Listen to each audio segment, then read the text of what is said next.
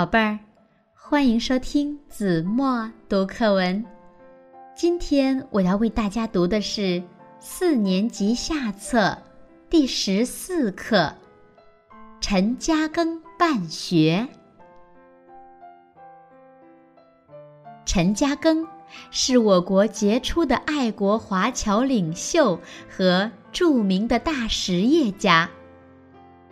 十七岁时，陈嘉庚远涉重洋，到新加坡学做生意。凭着他辛勤的劳作和诚信的经营，生意渐渐兴隆起来。但是，远在异乡的他，却时时想念着自己的故乡——福建省同安县集美镇。几年后。陈嘉庚回到了集美。故乡的山，故乡的水，在他看来，一切都是那么亲切。顺着熟悉的巷子，他一边慢慢的走着，一边看着镇里的变化。当走过小时候念书的私塾门口时，他发现私塾已经关闭了。一打听，原来是镇里穷，很多孩子交不起学费，私塾办不下去了。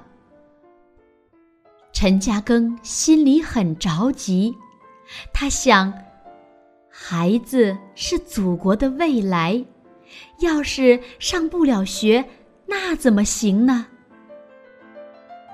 回到家里，他拿出自己的积蓄，对妻子说：“我想用这些钱办所学校，我们自己有吃有穿就行了，有钱多花，没钱少花。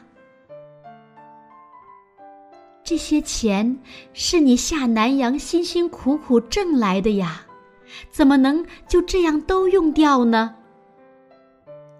妻子有些犹豫。钱花掉可以再挣，孩子们学习的时间耽误了，可就再也补不回来了。在陈嘉庚的耐心劝说下，妻子被说服了。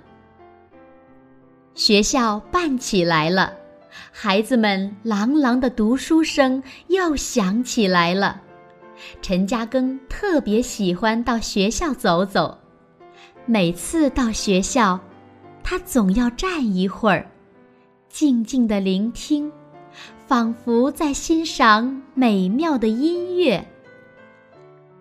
从此，陈嘉庚一边在海外打理生意、拼命工作，一边把赚来的钱源源不断的寄回家乡，兴办学校。他在集美先后办起了小学、中学、师范，还办起了水产学校、航海学校、农林学校、商科学校。